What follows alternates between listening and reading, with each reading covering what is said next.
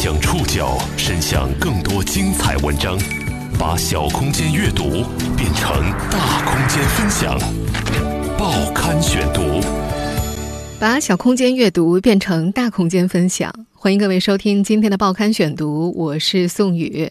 今天为大家选读的文章综合了《中国青年报》、澎湃新闻、华西都市报、腾讯精品课的内容，我们将一起了解小丑医生在中国的故事。今天我们要来认识一群特殊的医务工作者，他们是小丑医生。小丑医生不是小丑，这是医学领域里替代疗法的一个分支，用幽默的表演为病人减轻痛苦和焦虑。这个从国外引进的严肃公益项目，已经有越来越多的国内尝试者。他们希望通过逗乐的方式，让病人获得战胜病魔的勇气。心理上呢，能赋予他能量。就是我们小丑有点一个特点，让让他自己感觉到自己有力量。他们更希望小丑医生能成为沟通医患的桥梁，为紧张的医患关系提供一种解决方法。报刊选读今天为您讲述小丑医生在中国。有个孩子患了急性阑尾炎，阑尾已经化脓，随时可能穿孔，如果感染全副腹膜就会丧命。可孩子拒绝输液，也不让抽血，他在医院里躺在地上打滚，看见医务人员，孩子就高声大哭，还吵醒了临近病房的小朋友，家长束手无策。九零后护士宋龙超自有他的方法，他戴上了熟悉的红鼻头，用手机放了首儿歌，踏着滑稽的步子走向小家伙，拿起了他的玩具，开始和小家伙对话。满脸泪痕的小家伙停下了，被迫暂停的手术也终于得以顺利推进。等到出院的时候，这个小男孩找到了宋龙超拉钩，以后你一定要来看我啊！出生于一九九零年的宋龙超是四川省人民医院手术室的护士，也是四川省小丑医生慈善促进会的项目负责人。成为小丑医生的这些年，宋龙超当过熊大。扮过小猪佩奇，也演过吸血鬼，连外太空的怪物都变身过。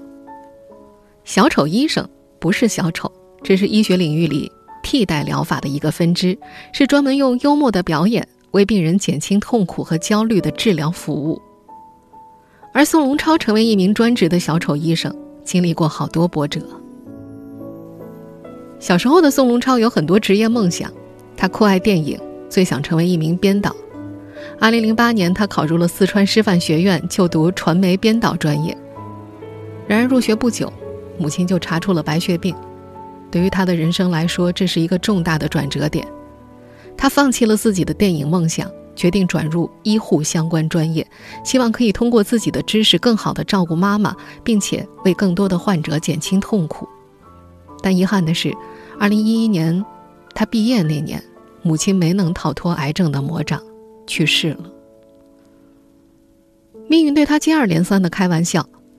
四年前，在四川省人民医院工作的他，又被查出患上了癌症。躺在手术台上的时候，他说：“头一次感到刻骨铭心的孤独和恐惧。”术后第三天，尽管他之前已经参加过小丑医生的活动，但是。当几个同事穿着小丑服、戴着红鼻头迈进他的病房开始表演的时候，身上插着引流管的宋龙超还是没忍住乐了。病房里的其他人也笑了。他们幽默滑稽的动作让我不禁破涕大笑，过大的动作牵扯了我的伤口，让我疼痛不已。但是满满的幸福和快乐早已超越了一切。就在那一刻，我体会到了快乐真的可以减轻病人的痛苦。我们现在听到的这段录音，是他在一档演讲类综艺节目中的讲述。从癌症中恢复的我，立马加入了由我老师组织的小丑医生队伍中。我们决定把小丑医生这种治疗方式在全中国推广开来。而医院领导考虑到他当时所处的护理岗位对于他的身体恢复可能会造成负担，就决定让宋龙超在儿童病房里全职做小丑医生。之后，他就一直从事这项职业。到了现在，小丑医生不是医护人员的奇思妙想，在欧美等国家和地区，这是一个严肃且专业的职业。国内的小丑医生公益项目是从意大利、以色列等国引进的，在落地的过程中，医务人员们不断试错，寻找一种更适合中国人的治疗方式。报刊选读继续播出：小丑医生在中国。几年前，四川省人民医院的张健医生。成都医学院第一附属医院的刘月明博士和雅安市人民医院的杨友金医生一起去意大利锡耶纳大学医院参加专科医生的进修项目，在那地方学习短期研修三个月，其中有一部分就是讲小丑医疗。小丑医疗，我们觉得当时很受触动，就他专门给我们做了一期的这个小丑医疗的这个活动。那天的情景，他们记得特别清楚。一群戴着红鼻头的小丑穿梭在五彩斑斓的墙纸和贴纸包围的儿童诊室里，面对要接受雾化吸入治疗的小家伙，拿出泡泡机吹泡泡。小丑告诉小家伙们，把雾化的白烟吸到身体里，就会变成泡泡杀灭细菌。而病床上的小家伙们想也没想，就开始接受治疗了。当时我们觉得很神奇，啊，原来医院看病还可以用这种方式进行。后来我们了解到。他们的这种医疗模式呢，在国外呢又称为小丑医疗。提供这种小丑医疗服务的人呢，被他们亲切地称为小丑医生。啊，最早呢是由美国的一个传奇的医生叫亨特·帕奇亚当斯，啊，他最先提出来。他这种理念呢，也迅速地推广到世界上发达国家，啊，已经成为这个现代医疗的一个非常重要的分支。从医经二十年的刘月明敏锐地察觉到。如今，中外的医疗设施、设备和技术没太多差距，可唯独在病患关怀上，中国落下了一大截。三个人回国之后，联手组建了四川省首个小丑医生志愿团队。这几年，全国各地，像上海、广东珠海、山西太原等十多个城市，都已经出现了小丑医生的志愿团队。而四川的这支小丑医生志愿团队成立以来，医务人员们在不断的试错的过程当中，寻找这种医疗方式在中国最好的落地方法。要想当好一名小丑医生，护理学、心理学、物理治疗、医学史等医学方面的知识都得涉略。不懂医学的人很有可能会忽略了特殊病种隔离的需求，因为距离过近的互动造成感染。所以，这个志愿团队里的志愿者大部分。都是医护人员，但是如果只有医学知识不会表演，在现场当然也会抓狂。刚刚加入小丑医生志愿团队的时候，宋龙超压根儿就没觉得这件事儿能有多难，不就是个陪玩吗？可是他想象中的温情互动并没有如期到来。他准备了脸谱给孩子们做表演，可小孩子直接就放声大哭了。碰了一鼻子灰之后，他们不得不承认是自己把这件事情想简单了。于是，没有表演基础的宋龙超开始从网上下载小丑的视频，一遍一遍地拆解、模仿、学习小丑的表演。尽管这些医护志愿者们学得很卖力，但他们也发现，小丑表演似乎也没有他们想象中的受欢迎。在一次公开演讲中，刘月明博士说：“在西方国家呀，小丑文化非常的发达，他们的小朋友呢，对这种小丑的形象非常的深入人心。”啊，所以说呢，他会天然的有亲近感。我们呢，由于没有这种文化模式，所以说我们有一些有一些小朋友呢，不太能够接受。我们就想着怎么样的本土化。啊，其实上它的本质就是我们借助这种工具和小朋友建立联系。啊，后来我们就用他喜闻乐见的方式。啊，比如说我们可以借用孙悟空、啊熊大、熊二、mini 啊这种这种形式来给小朋友互动。这些年，熊大、熊二、喜羊羊、奥特曼。这些中国孩子们熟悉的各种各样的卡通角色，小丑医生们大多都扮演过。还有的时候，他们干脆就直接身穿白大褂，拿手边废弃的针管、塑料袋儿和患者做游戏。效果好的话，再加上一副魔术牌和一把尤克里里。当然，这项看似幽默轻松的工作，有时候也会碰钉子。有些孩子又早熟又敏感，不会被小游戏打动。还有的孩子的眼睛根本就移不开手机，再活跃气氛也无济于事。更有些孩子看到这些小丑医生，会应付差事般的点点头，不往心里去。最难搞的是上一秒还热火朝天的互动呢，下一秒立刻把头撇过去，自顾自的玩耍。有时候一头雾水的家长还会干脆对小丑医生们下逐客令：“你们干嘛呢？”宋龙超说。成为小丑医生之后，内向的他活生生被逼成了外向。他有一套自己应对尴尬的方法：欲擒故纵，从身边人下手，临场观察，找话题，拉近关系。他说，有同事说他做活动的时候就和傻子一样，而他第一次站在病房外的时候，根本吓得就迈不开腿。五年来，这家小丑医生公益慈善促进会服务了数不清的病人。要知道，中国人相对内敛和克制，不愿对陌生人敞开心扉。小丑医生要想真正成为医患沟通的桥梁，需要志愿者们付出很多努力。报刊选读继续播出：小丑医生在中国。在国内目前公益团队的尝试当中，病床上的小孩子是小丑医生们最主要的服务对象。一个不到十岁的小男孩戴着眼镜，闷头坐在床上。他患上了尿道疾病，整个人看上去都蔫蔫的。宋龙超猫着腰溜进去，他左看右看，转过头，像是打算退出房间。就要离开的瞬间，他扭身回过头来看，和偷瞄他的小男孩对视了一眼。小男孩没忍住，噗呲一声笑了，他的家人也乐了。成为小丑医生的五年，宋龙超记不清有多少个冰冷的房间因此而热闹了起来。他熟悉这样的场面，家属从一脸戒备变成了笑意盈盈。同在住院没被服务的小朋友，大老远跑过来找小丑医生，等拿到了气球才哈哈大笑。这些小丑医生们甚至还见证过医学奇迹。在我们前面提到的那次公开演讲里，成都医学院第一附属医院的刘月明博士讲述了一个患白血病的小女孩的故事。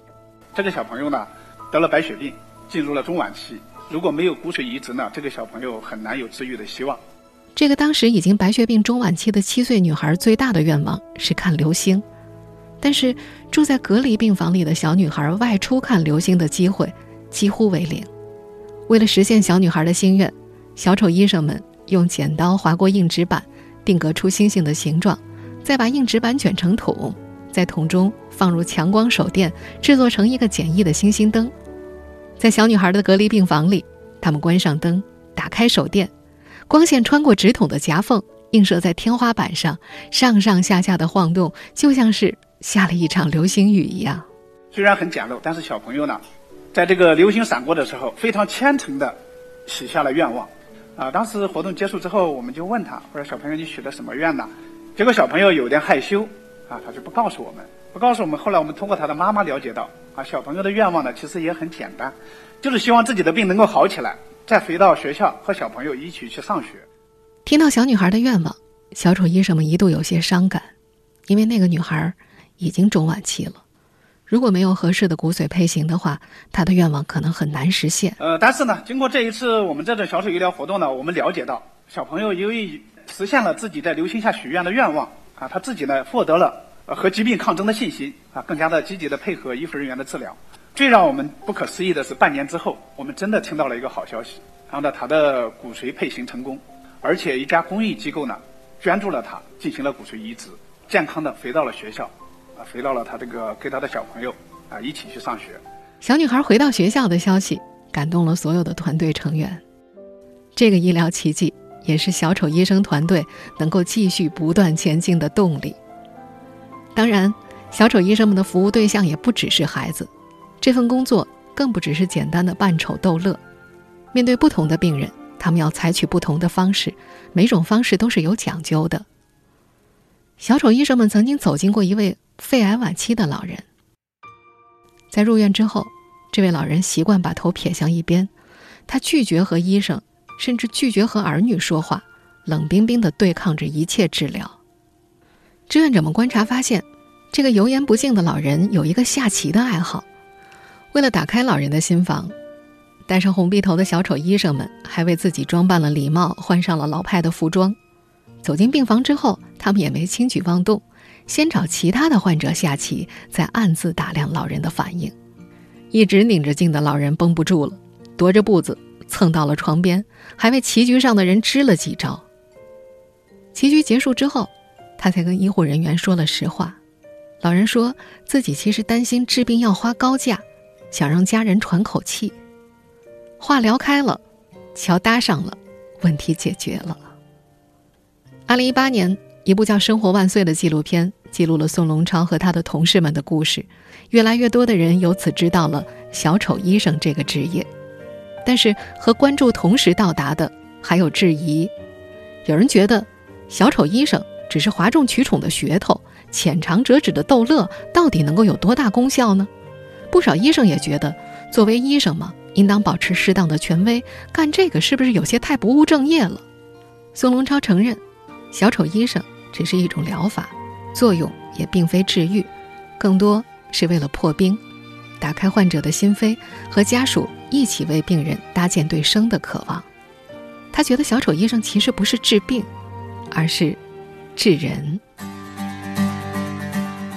在这家公益组织成立的数年间，小丑医生们探索了不少打开患者心扉的方式方法。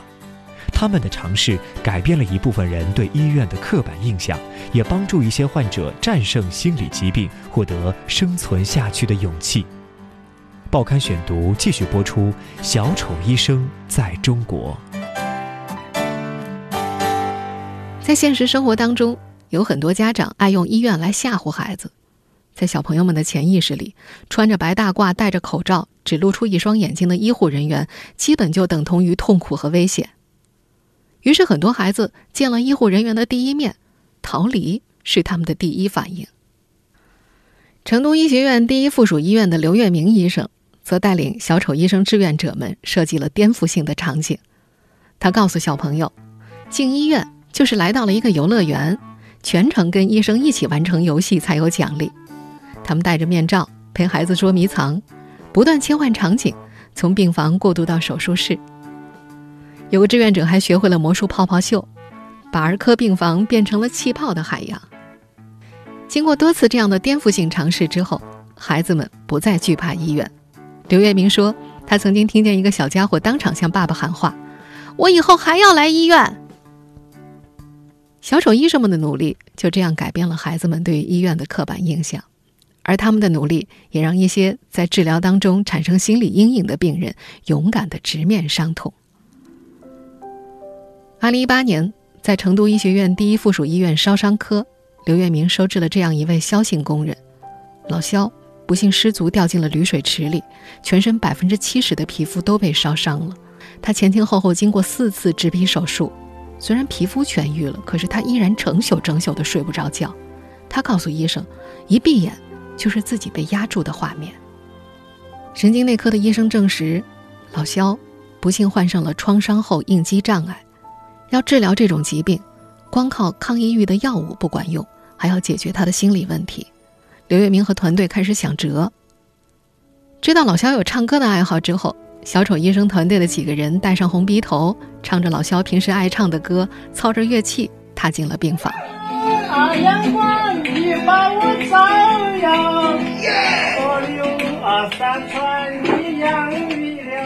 我们现在听到的就是。在小丑医生的伴奏和欢呼下，老肖在病房里唱着歌。在这之后，小丑医生团队多次用这种形式和老肖进行交流，陪伴他度过了最艰难的时期。最难能可贵的是，老肖到了后来还会劝慰同病房的病友，在新入院的病友对植皮手术心存恐惧的时候，他会现身说法。他这个植皮啊，大家没做过的话，他很恐惧。很恐惧怎么办？他他会现身说法。他说：“你看我这个头皮取了四次，那现在头发都长得好好的，而且他的说法呢会非常的有效，这个非常让我们的感动。”这些年接触过各式各样重症患者的刘月明，从小丑医生的治疗服务里看出了新门道。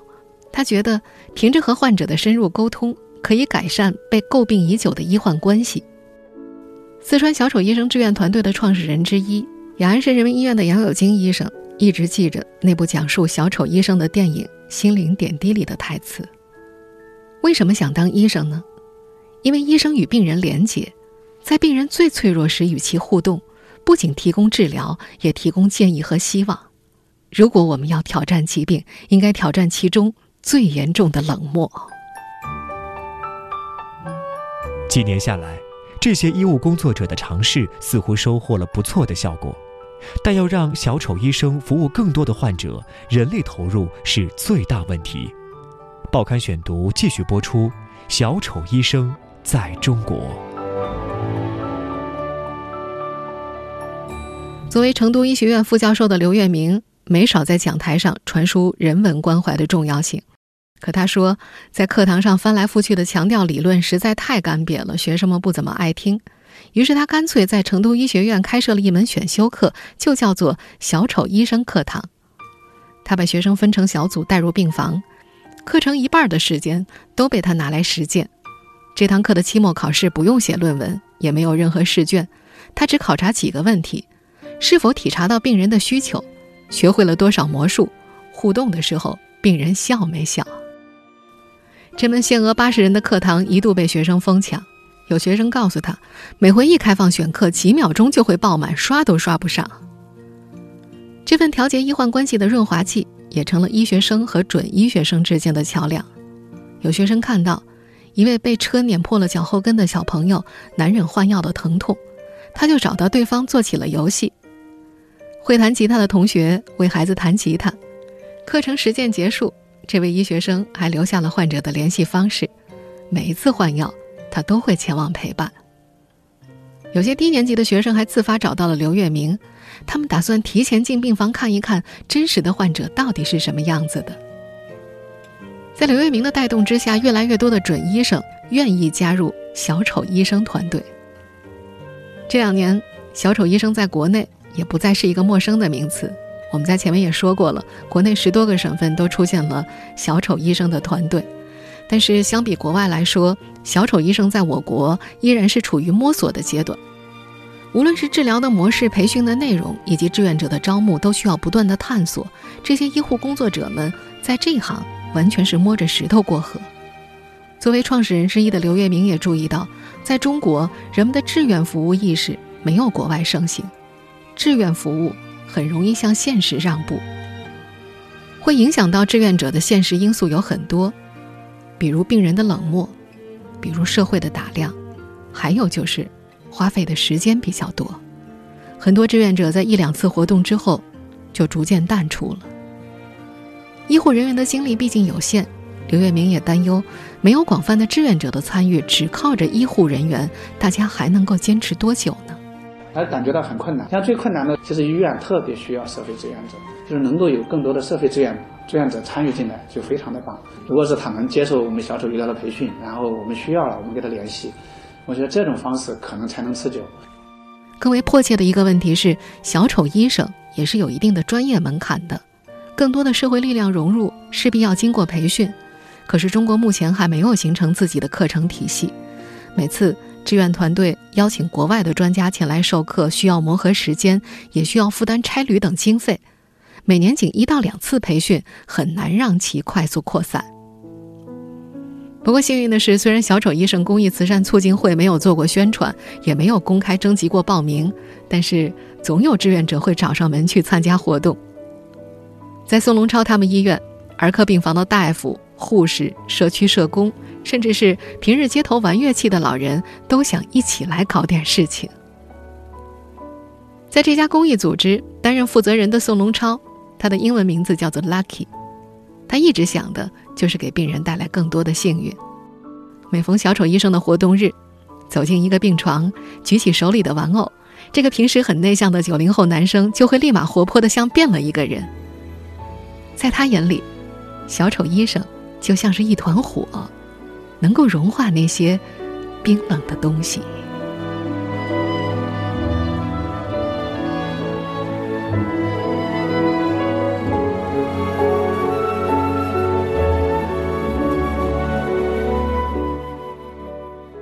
听众朋友，以上您收听的是《报刊选读》，小丑医生在中国。我是宋宇，感谢各位的收听。今天节目内容综合了《中国青年报》、澎湃新闻、华西都市报、腾讯精品课的内容。收听节目复播，您可以关注《报刊选读》的公众微信号“宋宇的报刊选读”。我们下期节目时间再见。It's been a long.